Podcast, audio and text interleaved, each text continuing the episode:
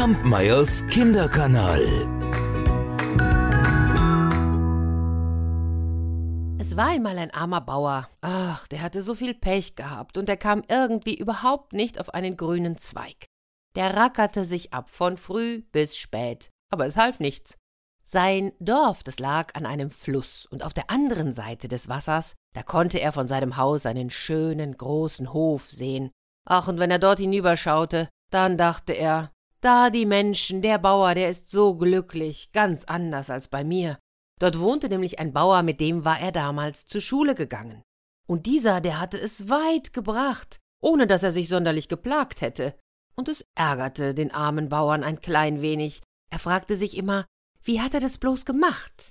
Und eines Tages, da trafen sie sich unterwegs. Da klagte der arme Bauer sein Leid.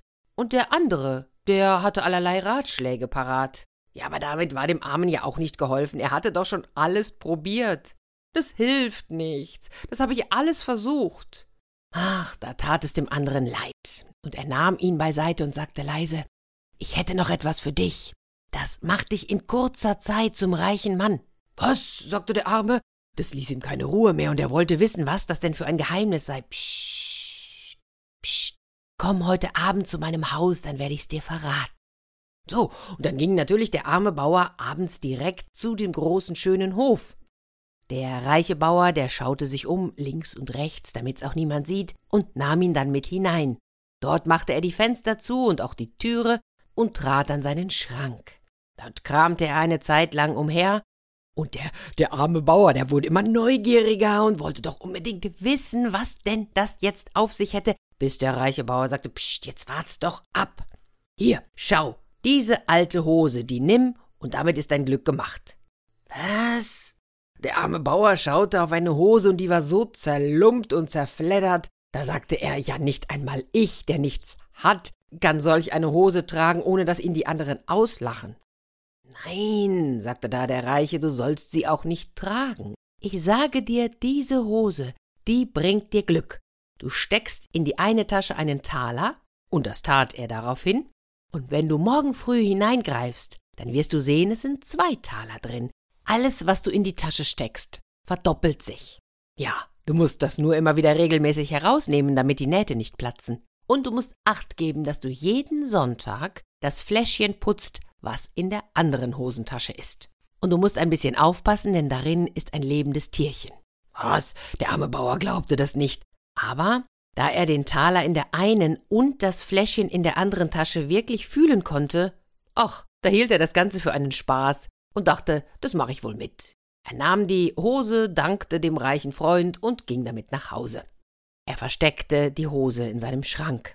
Und weil es schon spät war, ging er ins Bett. Am anderen Morgen, da stand er auf und er dachte an die Wunderhose.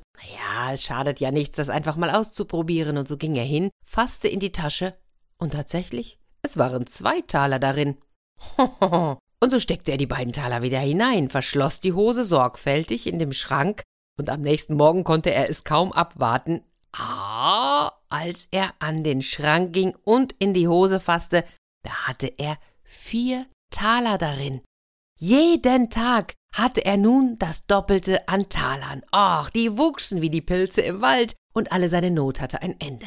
Am Sonntag darauf nahm er das Fläschchen aus der anderen Tasche, um es zu putzen, und als er es gegen das Licht hielt, da wurde ihm doch ein bisschen unheimlich. Ach, das war ein sonderbares Ding, das darin herumzappelte, sah ein bisschen aus wie eine Kröte, aber der Kopf, der war wie von einem Menschen. Oh, und seit diesem Moment an hatte der Bauer keine Ruhe mehr. Ob es denn nicht vielleicht doch mit dem Teufel zuginge, das war doch bestimmt etwas Böses, was auf seine Seele es abgesehen hatte. Und da hielt er es nicht mehr aus und ging zum Pfarrer, um ihm davon zu erzählen. Oh, der machte ihm die Hölle heiß. Keinen Augenblick länger soll er dieses Teufelszeug im Hause behalten, wenn ihm an seinem Seelenheil gelegen wäre. Da holte der Bauer mit schwerem Herzen die Hose aus dem Schrank, ging damit zu seinem Freund und beschwor ihn, sie doch wieder zurückzunehmen. Doch dieser schüttelte den Kopf. Nein, nein, nein, wer sie einmal genommen hat, der muss sie behalten.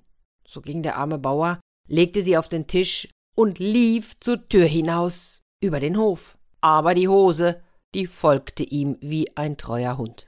Da ging der arme Bauer mit einem Seufzer und der zerlumpten Hose unter dem Arm nach Hause. Die ganze Nacht konnte er kein Auge zutun. Aus jeder Ecke sah er Teufelsfratzen kommen, die grinsten ihn an und oh. Am anderen Morgen hatten sich die Talerstücke wieder verdoppelt. Da rannte er zum Pfarrer, flehte ihn an, er möchte ihm doch helfen. Der Pfarrer beruhigte ihn, schlug die Bibel auf, nahm ein Blättchen, es war ungefähr so groß wie eine, wie eine Spielkarte, und da schrieb er etwas darauf. Dann faltete er das Blatt sehr bedächtig zusammen, murmelte etwas, was der Bauer nicht verstehen konnte, und sagte dann So, das steckst du in die Tasche zu dem Fläschchen. Getröstet lief der Bauer nach Hause und tat, wie der Pfarrer ihm gesagt hatte. Und in dem Augenblick, als er den Zettel in die Tasche legte, da fing die Hose an zu zittern und ganz gefährlich aus allen Nähten zu krachen. Dann erhob sie sich und schwebte durch die Stube. Der Bauer, der stand dort und hielt den Atem an. Jetzt bewegte sich die Hose zum Fenster, und wie von einem Windzug wurde das Fenster aufgerissen und die Hose flog hinaus. Ach, ja, es war schade um die vielen schönen Taler. Aber, aber es war besser so, da war sich der Bauer sicher. Die Hose, die schwebte fort, immer weiter, immer weiter, und er lief hinaus und sah ihr nach. Und sie steuerte in eine Gegend, in der er noch nie gewesen war. Wenn du sie finden würdest, was würdest du tun? Hast du eine Idee? Kampmeyers Kinderkanal.